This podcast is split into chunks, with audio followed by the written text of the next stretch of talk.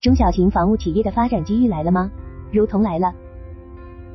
八月中旬，美国空军宣布将一身融合 BWB 技术验证机的设计建造工作交给一家新创公司 Jet Zero。这家于二零二一年在美国加州长滩成立、员工约七十五人的小公司，是凭借什么打动美国空军，收获这份未来四年内投资二点三五亿美元的大型政府合同？对此，上期文章中我们着重关注的美国国防部国防采购改革。考虑向中小型企业倾斜是部分原因，但又是无法解释全部的。新创公司的另一面，人才队伍与技术实力。这时，我们就要打开 Jetlearn 这家公司的官网，浏览下该公司高管和技术班底的履历。那么，再加上 Cratos 公司这个案例，我们就能初步总结出，这些受到五角大楼垂青的新创公司，有着这一突出特点。公司团队与行业的巨头企业、科研机构、政府机构、军队等有着密切联系，有着丰富的行业内从业经验与技术积累，普遍有着首席、总监、主管、专家顾问等头衔。有的就是技术大牛、技术先驱，带着科研成果下海创业，推动成果的市场转化；有的就是头部企业的高管，捕捉到新技术风口，果断整合手头资源创业，或者寄托前东家的资源来孵化子公司。具体到 Jet Vero 公司创始人、首席技术官马克佩奇 Mark Page。作为麦道公司的项目经理，领导了一项由 NASA 资助的为期三年的 BWB 研究计划。这项开创性的研究使得 BWB 概念被航空航天业所接受。他也被誉为一身融合的三位发明人之一。另二位目前是担任 Jet Vero 公司的技术顾问，而 Jet Vero 公司另一位核心团队成员，首席设计官约翰瓦斯伯格 Doctor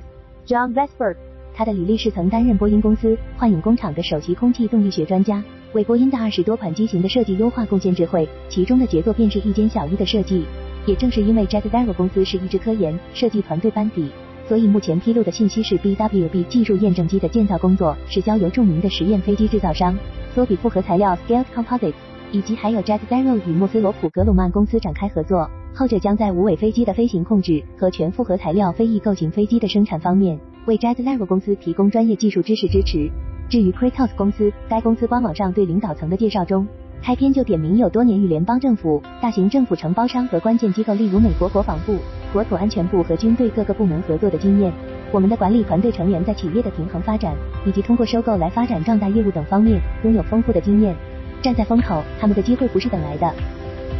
可见，无论是打造 BWP 技术验证机的 Jet Zero 公司，还是 Kratos 公司，他们之所以能获得五角大楼的认可。重点还是在于这两家公司是技术导向型，有着技术实力，特别是公司专精的技术，都是当前美军武器装备研发上的重点方向与明确需求。自二零一九年五月 XQ-58 玩机旅首飞以来，该机的试飞测试节奏频频加快，而这背后也被视为美国空军对以瓦尔基里等为代表的无人机自主作战、中程僚机概念的深度认可，认可它将成为未来战场的基石。自然，身处风口之中的 Kratos 公司。其业绩也在随着 XQ-58A 瓦尔基里的一次次试飞中起飞。自2018年以来，Kratos 公司的无人系统部门收入增长了百分之六十七，达到近2.22亿美元，使该公司重新跻身2023年度全球防务百强之列。对于 Kratos 公司来说，这是一个关键时刻，也代表着一波商业机会的潜力。而当前在俄乌战争、美军战略向大国对抗调整转型等大背景之下，这种潜力正加速转化为红利，已经向一些中小型房屋公司开放的红利。这些新技术是中小型防务企业的发展机遇。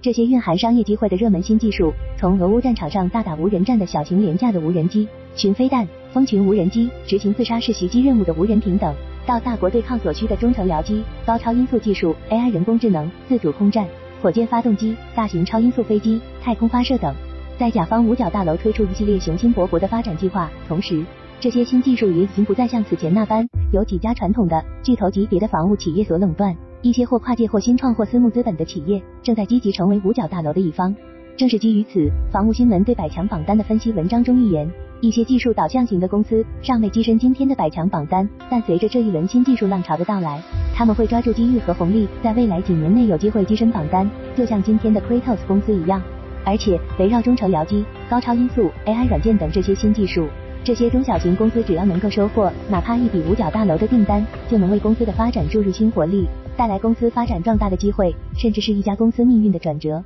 以及也会体现在这份百强榜单后半部分的排名上的重新洗牌。中小企业的命运困于供应链，等被并购。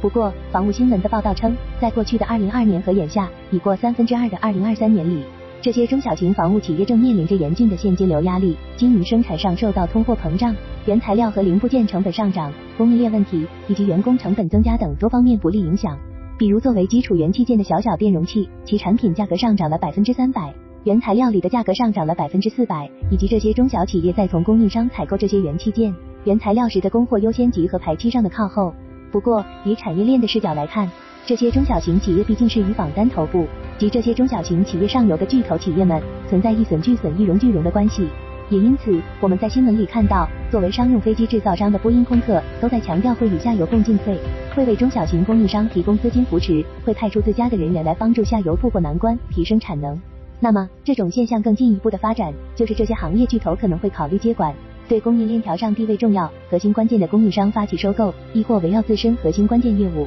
在该垂直细分领域内对同行发起并购整合，从而达到保障自身供应链的稳定、安全，强化自身的行业地位，扩大业务份额等目的。就像此前的早读中，我们也有关注泰雷兹、赛峰这样的行业巨头对于自身核心业务密切相关的企业发起的收购与整合。不仅如此，行业巨头们还会针对自身薄弱的业务领域或有待加强的目标地区的市场份额等。通过一举收购或退一步的建立战略伙伴关系，从事相关技术领域或目标地区的公司，来快速补齐短板，加强能力，扩张商业版图。就比如八月份的英国拜系统公司对美国太空技术公司巴尔航空报的收购，瑞典萨博公司对英国人工智能企业蓝熊 Blue Bear 的收购，被并购依附大树之下，似乎就成了这些中小型房屋企业的宿命。而这一定就是他们的最好归宿吗？犹未可知。但眼下来看，可这的是，目前房屋市场上这些中小公司的困境，也不单单是上述的资金经营上的压力，还在于由来已久的远期也不见得会有所改观的，即他们在面对行业巨头们时的毫无政治影响力可言。